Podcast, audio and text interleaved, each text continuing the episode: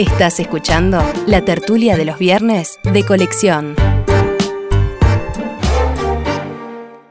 Continuamos compartiendo la tertulia de colección. Ahora nos vamos al 22 de octubre de 2010 para disfrutar esta mesa que se realizaba en un programa especial de En Perspectiva en Movimiento.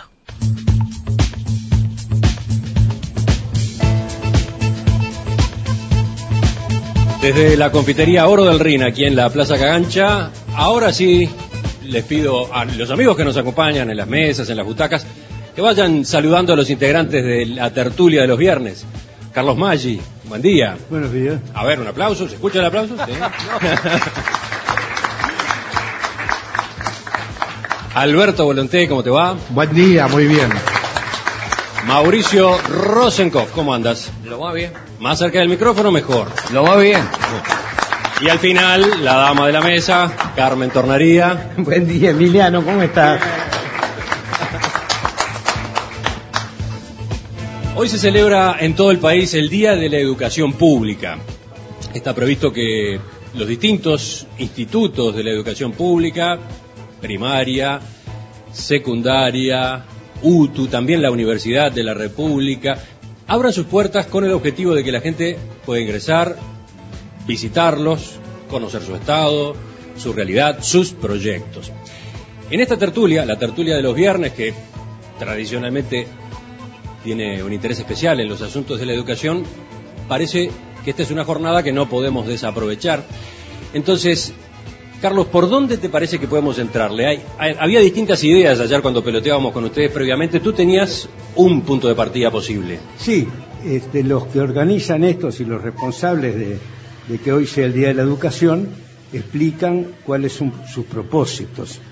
Tanto María Simón, que es la que está a cargo del ministerio interinamente porque el ministro no está, como el rector de la universidad, este, Arocena.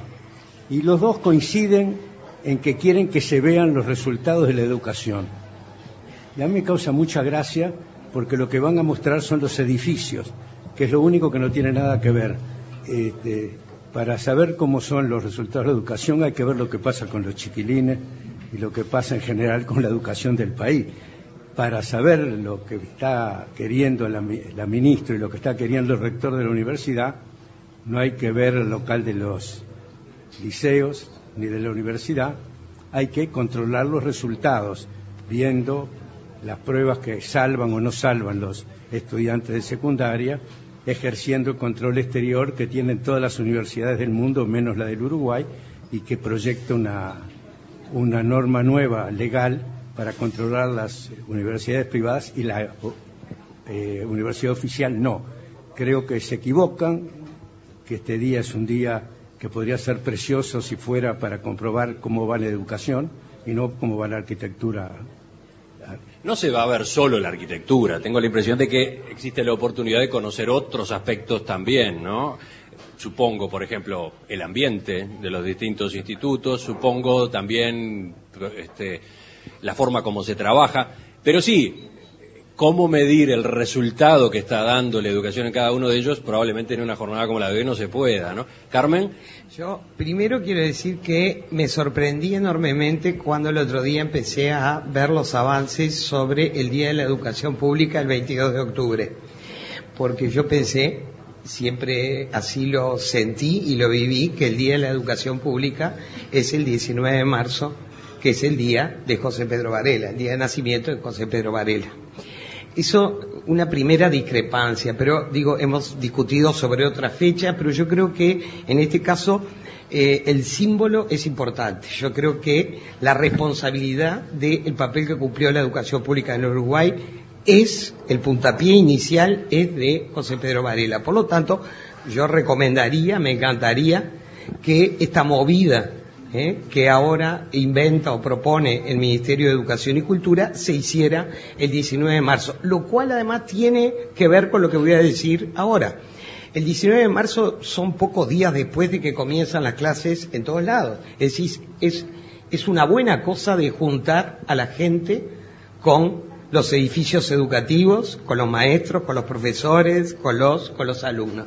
Ahora, con esto que decía Maggi, este, es cierto, que la educación no son los edificios. Yo tuve la oportunidad de vivir en Nicaragua, una, un vistazo sobre la educación pública y eran ranchitos y sin embargo la educación funcionaba estupendamente, estupendamente bien.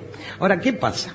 Como profesora de didáctica del IPA, tuve durante 11 años la posibilidad de visitar prácticamente todos los centros educativos, los edificios este, educativos de educación media del país, de UTU y de secundaria.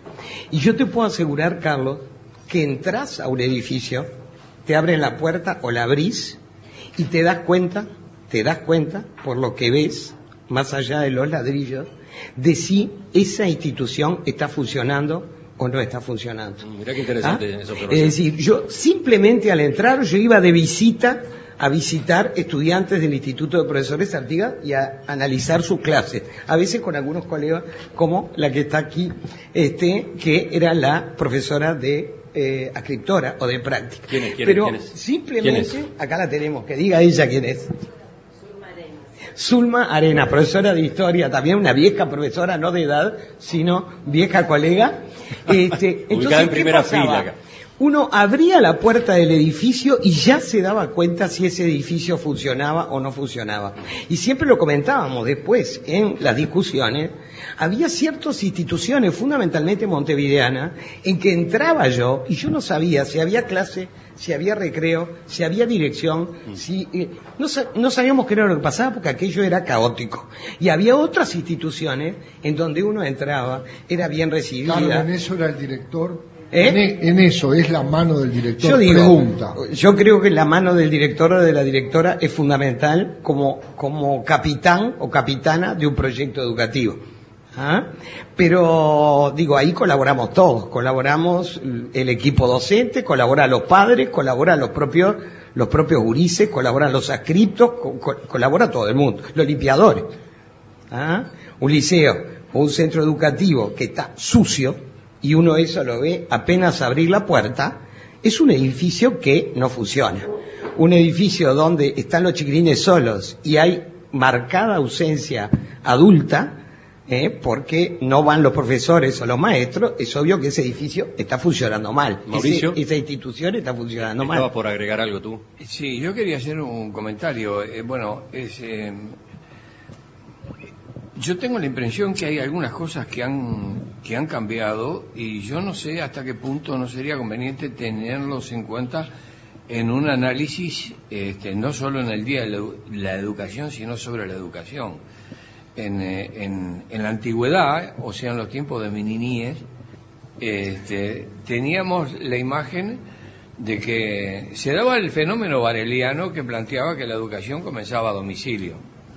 Antes de ir a la escuela y antes de que existieran las guarderías o los kindergarten, de que después fue muy fino, este, eh, había una educación domiciliaria que además uno reclama y exige y piensa que tiene que ser tenida en cuenta, sobre todo cuando hay eh, padres que se descendiente de la inconducta pública que pueden tener sus hijos este, cada vez que se produce eh, un desparramo por pasta base o por eh, el asalto a un kiosco.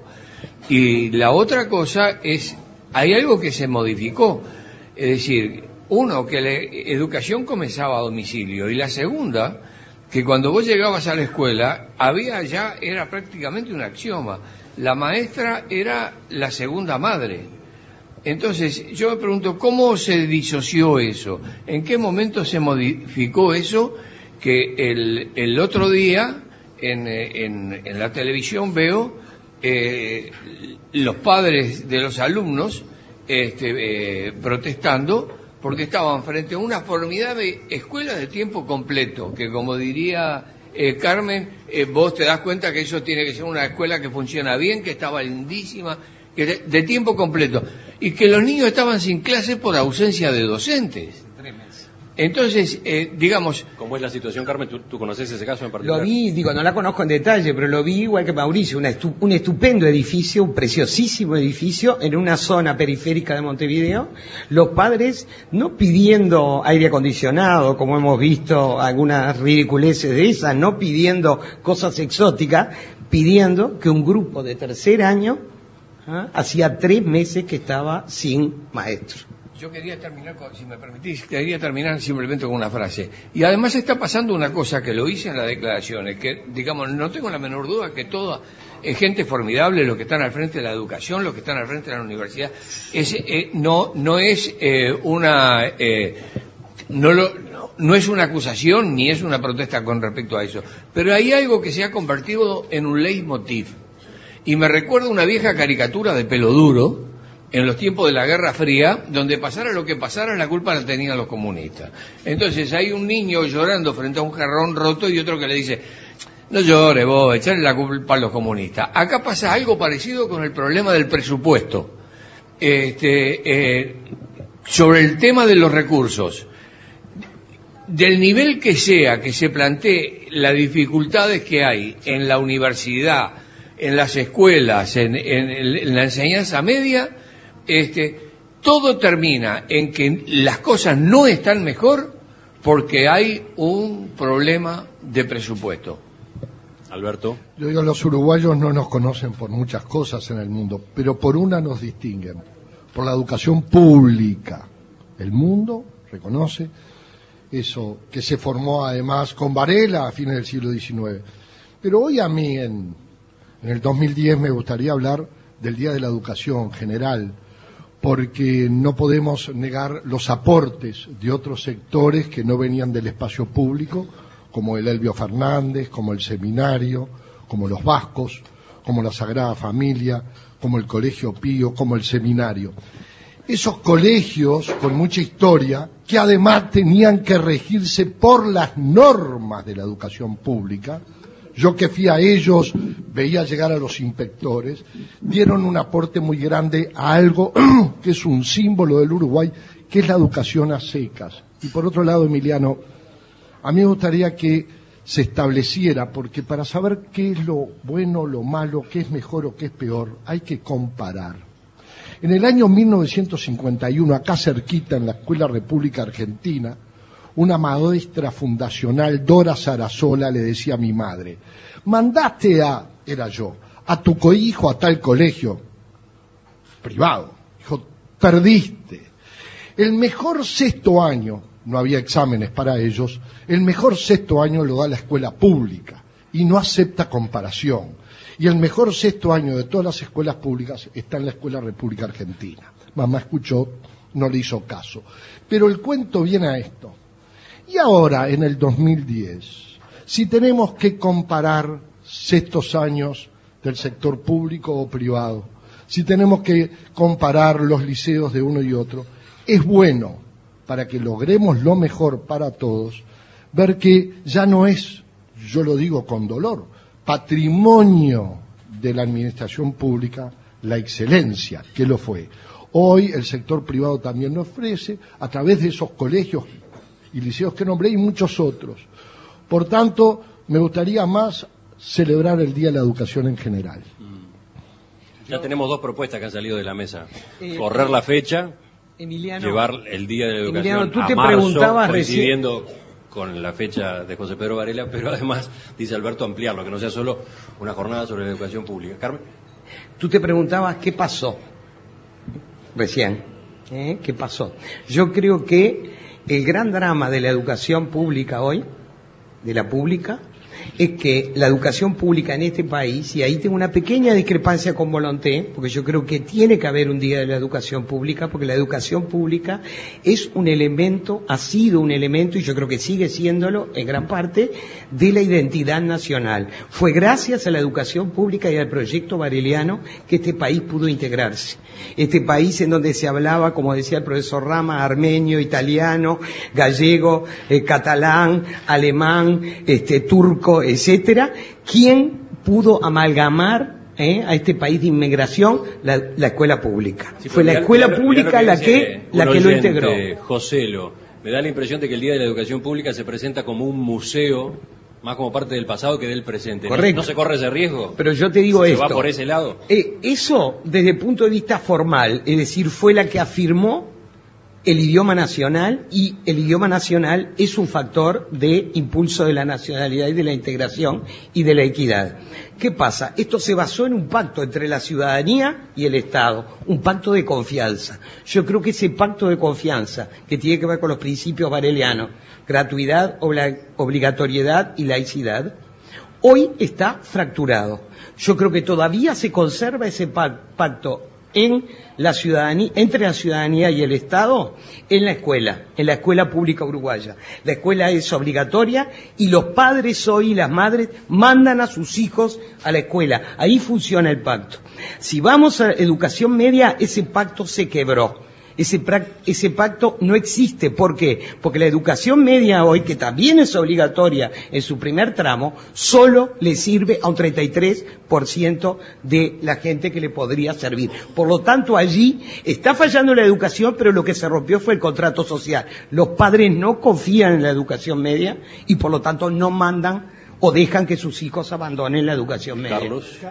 Carmen, este, cuando yo hablaba de que se, veía la arquitectura y no la realidad y no se controlaba nada, tú me decís que basta entrar al zaguán y mirar. Es un control, un control primario. El mundo ha evolucionado y la función docente es controlable de manera aceptable en el mundo, no menos en el Uruguay. Es decir, las comprobaciones de PISA sobre los resultados de los chiquilines, qué, promedio aprenden matemática los uruguayos, cuánto aprenden de su idioma para escribirlo sin falta y dándose a entender, saben leer y saben escribir lo que es profundamente aprender eso. No, no saben. Estamos a la cola del mundo. Así que no me muestren las escuelas porque no es la manera de medir lo que está pasando.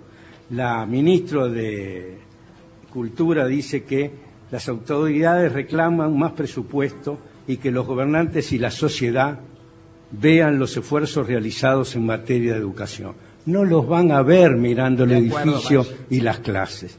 El, el rector de la universidad dice, constantemente estamos mostrando lo que hacemos, a pesar de que algunos actores dicen que no se ven los resultados, no los vamos a ver mirando los edificios, los vamos a ver cuando admitan un control exterior como tienen todas las universidades del mundo. Y cuando proyectan una ley con control para las universidades privadas y no control para la universidad pública, hacen una cosa monstruosa en contra de la universidad qué clase de diplomas va a dar la universidad, qué clase de profesionales va a echar al mundo en una máquina no controlada que no figura entre las 500 mejores universidades del mundo.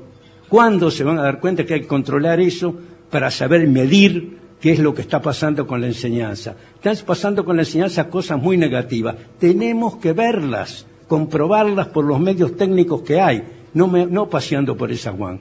Y eso es lo que hay que tener hoy, que es el Día de la Educación hay matices que desde la audiencia están planteando. Por ejemplo, a propósito de la idea de Carmen de que esta jornada de la educación pública se hiciera en, marzo, eh, Alex hace notar que una de las actividades que se cumplen hoy consiste en mostrar los trabajos que se han hecho durante el año.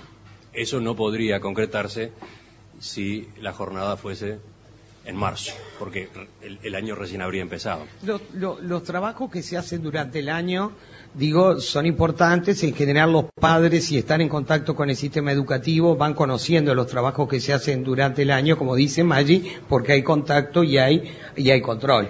Eh, a mí me parece que más que los trabajos tipo carpeta de fin de año, que entonces uno puede ver como padre o un inspector este, lo que hacen los profesores, uno tiene que ver más bien modalidades de trabajo, tecnología. Hay, eh, hay, hay, hay buen vínculo entre los chiquilines y los docentes, entre los chiquilines y los, y, y los maestros. Los maestros y los profesores están en la escuela. Los chiquilines, cuando alguien falta por motivos fundados, ¿están atendidos por otros adultos o están sueltos y a la deriva o están en la calle? ¿Eh? O, están haciendo ejercicio de violencia. Si ese, esa institución tiene eh, 3.000 alumnos, ¿están los 3.000 alumnos o hay 500? Eh, ese tipo de, de cosas se puede hacer perfectamente el 19 de marzo. Digo, se puede hacer en cualquier momento. Maggi decía, hay que es necesario controlar, yo estoy de acuerdo, es necesario controlar, pero hay un control que es estadístico y que además hoy es rapidísimo, ¿eh? por, por, por medio de las nuevas tecnologías, que es saber si están o no están fundamentalmente los chiquilines y los profesores o los maestros. Y hay datos, hay cifras que nos muestran ¿eh? que ya promediando la mitad del año, un tercio de chiquilines en la educación media no están, dejaron, dejaron de estar. Están el 19 de marzo y después en, en, eh, en julio dejaron de estar, se vaciaron. Entonces, ¿qué pasó allí? No necesito a PISA para decirme eh, que estamos a la cola o que estamos en el medio. Lo que sé es que eso ni siquiera compiten, porque simplemente se fueron. No están. Yo creo que hay una de las cosas más graves que hay, que uno la- las constata este, sin datos simplemente, es que en los últimos años, las últimas décadas, se produjo un deterioro en la escuela pública, en la educación pública. Y eso es lo que explica la multiplicación de los colegios privados. Porque gente que está en, una posición que no es ni remotamente antagónica a la política que se está desarrollando de estos últimos gobiernos, este, eh, prefiere muchas veces hacer el esfuerzo económico de mandar su hijo a una escuela eh, privada porque le garantiza la, eh, la presencia y la continuidad y la educación y no a la escuela pública donde por un motivo o por otro siempre hay dificultades. Y, sí, y lo que más me resisto es que digan que lo que pasa es que no tenemos recursos. No, quería comentar que a veces me preocupa cuando las autoridades no tienen el mínimo de humildad de reconocer un dato de la realidad. Se pide que en este día la gente vaya a reconocer lo que se hace, pero si no hay nada que reconocer, si la gente realmente, si en este país hay una suerte de unidad nacional, es que están todos preocupados porque los niveles de nuestra educación dejan mucho que desear. Entonces, Aparentemente, aparentemente hay experiencias exitosas. Hay- Los oyentes hablan de algunas de ellas y hasta las recomiendan. Este mensaje dice, vayan al liceo 14, hoy entre las 10 y las 15 horas verán allí algo vivo. Yo vuelvo a repetir, yo creo que no hay que tener sentido catastrófico, yo creo que tenemos problemas, que el interior es una cosa y Montevideo es otra, que el gran problema hoy lo tenemos fundamentalmente en Montevideo y en el casco urbano, es decir, abarcando algunas cosas cercanas a Montevideo, pero yo lo que digo es esto, acá hay un gobierno que está tratando de terminar con la exclusión y eh, atemperar la pobreza. Esos dos objetivos que tienen que ver con determinadas políticas públicas que se están desarrollando necesitan de un fortalecimiento de la educación pública y de un retorno de la confianza entre la ciudadanía y la educación pública. Porque la educación pública, sin despreciar la educación privada, ha sido la herramienta de equidad en este país. Estamos- Por lo tanto, hay que meterle para adelante con confianza y recuperar estándares ¿eh? pero al principio estándares que tienen que ver con la presencia, con la presencia del adulto, con la presencia de los chiquilines y con las instituciones, que sí, no tienen que tener caños rotos, tienen que ser instituciones amigas desde el punto de vista del edificio, pero fundamentalmente tienen que tener a los gurises en un espacio amigo atendido por profesionales.